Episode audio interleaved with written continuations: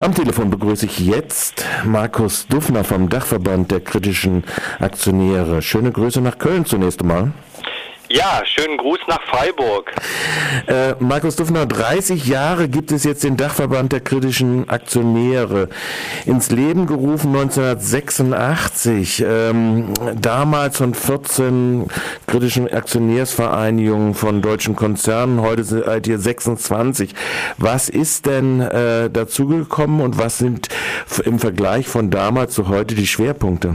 Ja, in 30 Jahren hat sich natürlich äh, vieles getan. Am Anfang waren es äh, mutige, vereinzelte Kämpfer, die äh, gegen Atomkraft waren, äh, gegen Rüstungskonzerne demonstriert haben, ähm, äh, die zum Teil im Anti-Apartheidskampf äh, aktiv waren. Das waren damals Kernthemen. Auch Bankenkritiker waren schon dabei. Und ganz wichtig eben die Koordination gegen Bayer gefahren, die sich einen einzelnen Konzern, die Bayer AG ähm, vorgeknüpft hatte. Ein Konzern, der eben ähm, damals schon in die Kritik gekommen war, weil er die Umwelt ganz schlimm verseucht hat. Und äh, das waren eben mutige Kämpfer vor Ort im Raum Leverkusen und im Rheinland.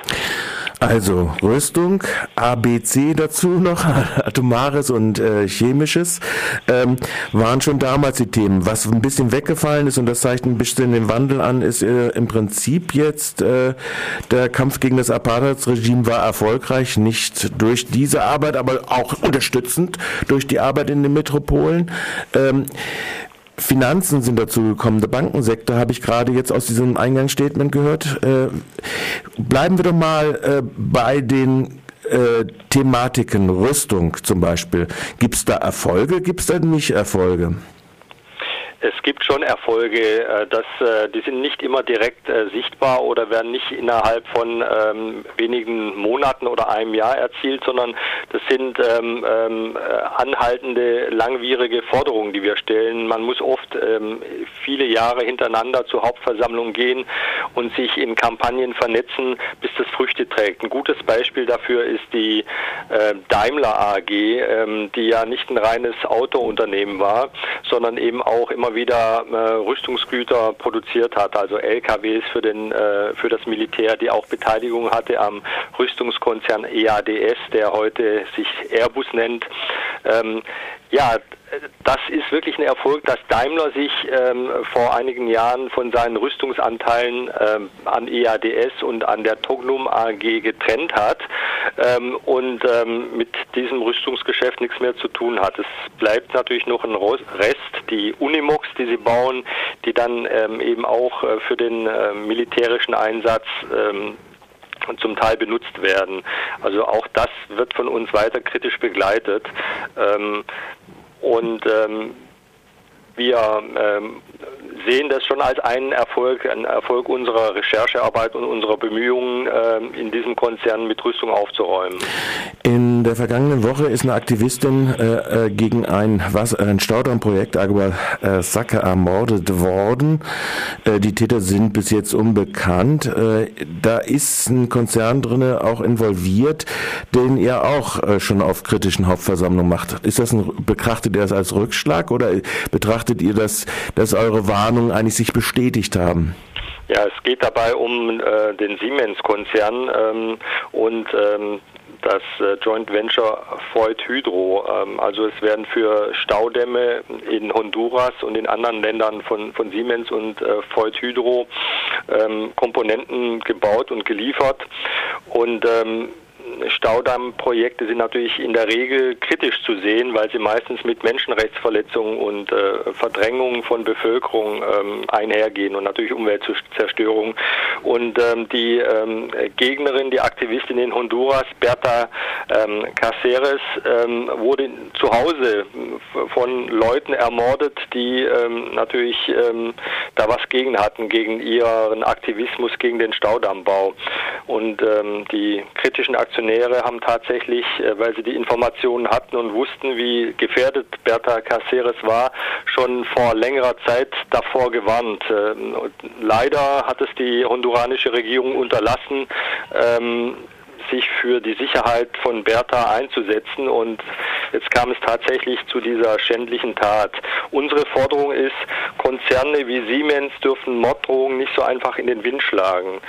Und äh, Siemens und Voigt Hydro müssen sicherstellen, dass ihre Geschäftspartner die Menschenrechtsstandards auch einhalten. Das ist eine ganz wichtige Forderung, die wir schon seit langem stellen.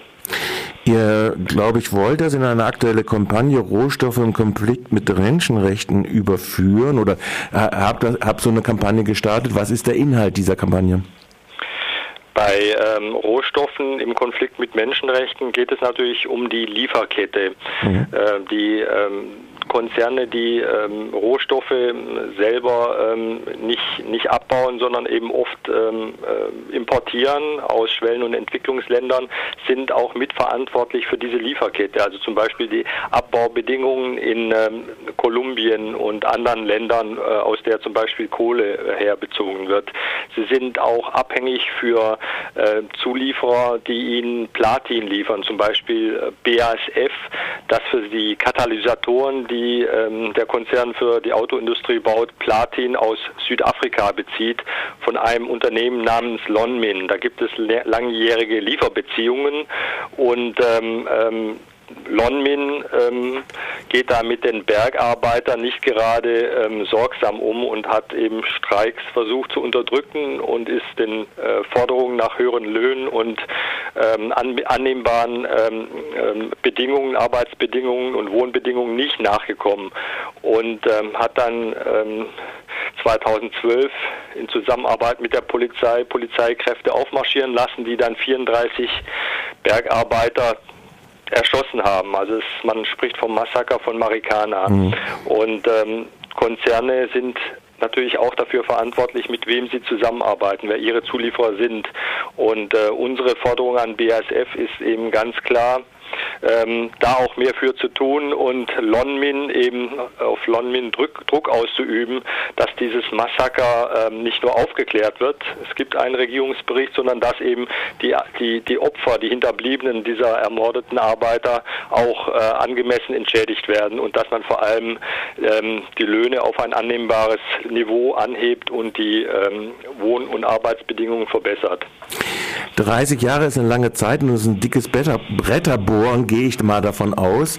Äh, hat sich da in den Hauptversammlungen, wo ihr dann auftritt und diese Forderung an die Vorstandsetagen stellt, etwas im Klima auf solchen Hauptversammlungen geändert?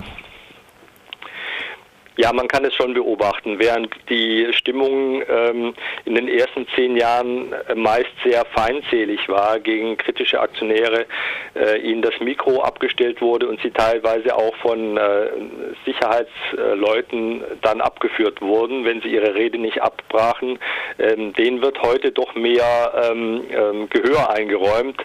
Ähm, vor allem ist auch das Bewusstsein ähm, in den Konzernen und unter den Aktionären gewachsen, dass ein äh, Konzern nicht nur ähm, äh, eine ökonomische Rendite erwirtschaften darf, sondern dass er das natürlich auch äh, mit Rücksicht auf ähm, ähm, andere ähm, Bedingungen machen muss, zum Beispiel eben die äh, Mitarbeiter in den Konzernen und natürlich die betroffene Bevölkerung. Also äh, wenn man diesen Begriff, den viel genutzten Begriff der Nachhaltigkeit nutzt.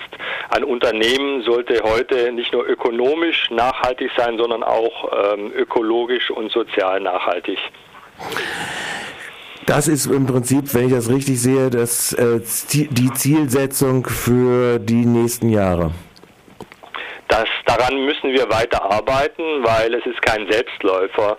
Die Unternehmen versuchen sich dem ja auch durch Greenwashing zu entziehen. Also sie haben dann einzelne Vorzeigeprojekte, wo es ganz gut läuft und wo die Bedingungen stimmen, aber dann eben teilweise doch immer noch ähm, andere Bereiche in ihren Firmen, wo nicht nachhaltig äh, produziert wird.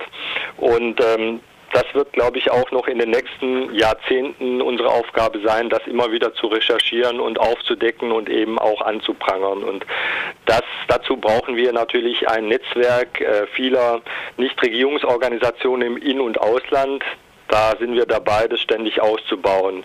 Und auch derzeit äh, werden wir da Recherchearbeiten in Brasilien unternommen, um dort eben die zahlreichen Missstände, die es gibt, ähm, äh, näher zu beleuchten und aufzudecken. Mhm. Wer euch unterstützen will, was kann der machen? Was kann die machen?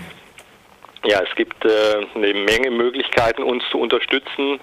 Ähm, man kann uns eben äh, als Spender unterstützen, wenn man jetzt vielleicht selber nicht so viel Zeit hat, aber uns äh, unsere Arbeit trotzdem äh, mit einem Geldbeitrag, mit einer Mitgliedschaft ähm, unterstützen will.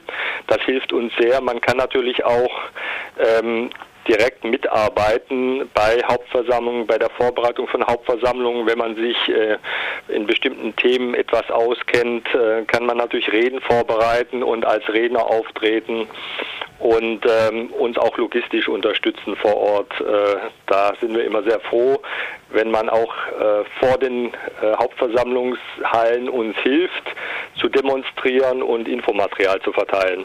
Gut. Und die Adresse, sagen wir vielleicht auch nochmal, oder die Webseite, wo man diese Kontakte herstellen kann? Unsere Webseite ist www.kritischeaktionäre.de und äh, dort findet man alle Informationen über unsere Arbeit und auch zum äh, Jubiläum 30 Jahre kritische Aktionäre.